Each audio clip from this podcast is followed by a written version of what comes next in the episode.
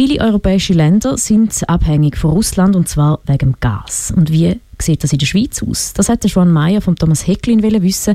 Er ist Mediensprecher vom Verband der Schweizer Gasindustrie.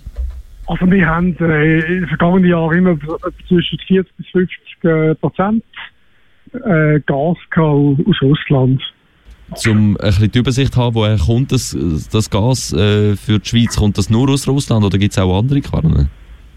Ja, es wird sehr breit beschafft. Also einkaufen tut die Schweiz ihr Gas in, in Deutschland, den Niederlanden, äh, Frankreich, Italien. Und, äh, aber die Herkunftsländer sind natürlich auch sehr verschieden, oder? Also ein, ein großer Teil, etwa 24 Prozent, kommt aus, aus Norwegen, dann ein Teil aus den Niederlanden. Es gibt äh, andere Länder wie Algerien, wo das Gas herkommt. Das, wechselt jedes Jahr ein bisschen muss sich das vorstellen, auf den internationalen Handelsplatz, da kommt, ähm, ja, da wird Gas angeboten. Und äh, da wird es dann verkauft, je nachdem, was wieder, wieder, wieder der Preis ist. Und äh, die Herkunft ist da eigentlich bis jetzt immer äh, ja, nicht, nicht matchentscheidend gewesen, oder? sondern eben auch vor allem so der Preis vom, vom Einkauf natürlich. Oder? Mhm. Ja, jetzt äh, diskutiert man ja über die Herkunft. Also jetzt spielt die Herkunft ein bisschen eine Rolle. Welche Auswirkungen hat der Ukraine-Russland-Krieg? Wo würde man das spüren? Vielleicht gerade in Bezug auf die Gaspreise? Also die Gaswirtschaft hat natürlich jetzt ein ganz ein grosses Auge auf die Entwicklung und schaut das an, also in Verbindung mit, äh, mit den Behörden. Weil die Versorgungssicherheit steht natürlich jetzt an erster Stelle und äh, die Situation, die wir jetzt mit der Ukraine haben, ist wirklich sehr außergewöhnlich. Und von daher, ähm, ja, muss man das jetzt genau im Auge behalten. Es gibt natürlich äh, verschiedene Szenarien, also dass, dass da irgendwie in, in der Ukraine beispielsweise äh, Leitungen ausfallen.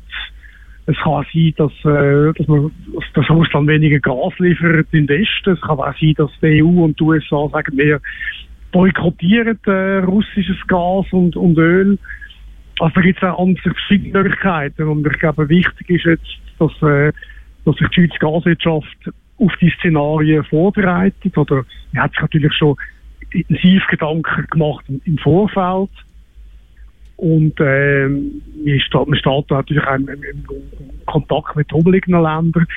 Die EU ist auch äh, das Krisenmanagement schon verstärkt und äh, hat sich darüber überlegt, wie, wie könnte man die Gaslieferungen, die aus Russland kommen, allenfalls ersetzen.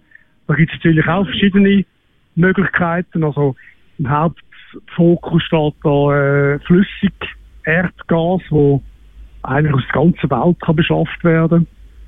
Und dank dem Flüssiggas ist äh, der Erdgasmarkt eigentlich ein globaler Markt geworden.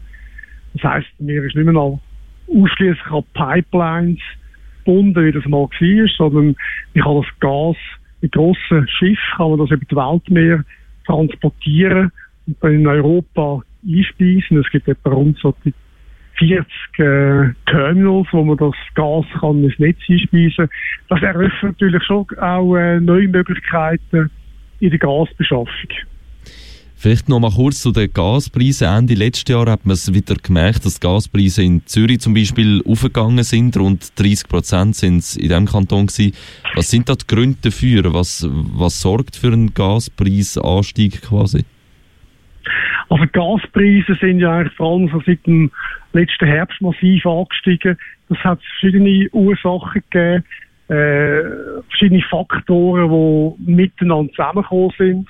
Das ist zum einen die schnelle wirtschaftliche Entwicklung äh, nach Corona. Das ist vor allem in, in Asien hat man wahnsinnig viel Energie gebraucht und hat man Gas dort eingekauft, weil man auch zum Teil ähm, Kohle Kraftwerke beispielsweise abgefahren hat von den also Chinesen.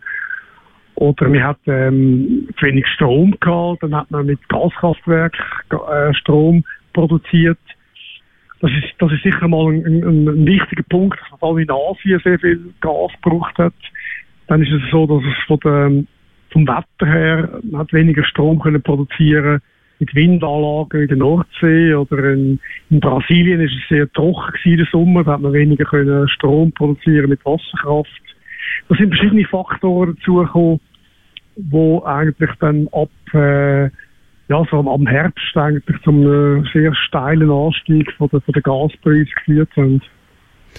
Hat denn die Schweiz Gasreserven, um einen Lieferengpass zu umgehen oder zu, zu überbrücken?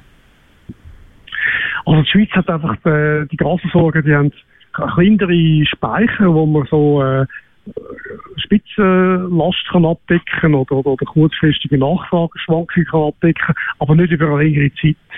Die ganz grossen Gasspeicher sind äh, in den umliegenden Ländern, wie Deutschland, Frankreich beispielsweise. Da kann man wirklich riesige Mengen an Gas, Erdgas äh, einlagern. Im Moment ist es so, dass die europäischen Gasspeicher etwa zu 30 Prozent gefüllt sind. Das ist zwar weniger als in den, in den, vergangenen Jahren am Durchschnitt, aber ähm, es ist nicht dramatisch. Also es ist immer noch äh, akzeptabel. Und es ist ja so, dass wir jetzt ähm, Ende Februar langsam ein bisschen den Frühling sind und äh, von dem her können wir eher so ein bisschen von einer Entspannung ausgehen. Vielleicht noch als äh, letzte Frage. Die Stadt Zürich hat ja beschlossen, dass fossiles Gas äh, ab 2040 nicht mehr darf gebraucht werden, überall, in allen Bereichen. Hat das einen Einfluss auf die Abhängigkeit zu Russland? Ja, also natürlich, äh, Russland exportiert natürlich ausschließlich äh, fossiles äh, Gas. Das ist so. Und äh, Bemühungen von der Schweizer Gasindustrie sind ja äh, richtig erneuerbare Gas, klimaneutrale Gas. Also das ist eigentlich die Hauptstoßrichtung und äh, die Schweizer Gaswirtschaft will ja äh, die bis 2050 klimaneutral werden und ist insofern mit äh, Politik vom, vom Bund synchron, oder? Und da spielen erneuerbare Gas wie äh, Biogas, synthetisches Gas, grüner Wasserstoff äh, eine wichtige Rolle, oder? Und also die EU übrigens äh, hat da ganz große Pläne, was sie da äh, umsetzen will. Auch, also das ist das, das sind große international ähm, sind da große Bemühungen im Gang, eben die ganze Gaswirtschaft äh, auch klimaneutral auszugestalten. Der Thomas Hecklin ist das gewesen, Mediensprecher vom Verband der Schweizer Gasindustrie. Das Gespräch mit ihm geführt hat der Joan Meyer und er hat die gleichen Fragen übrigens auch Stadtwerk Winterthur gestellt. Dort hat man auf Anfrage aber nichts wählen oder können dazu sagen.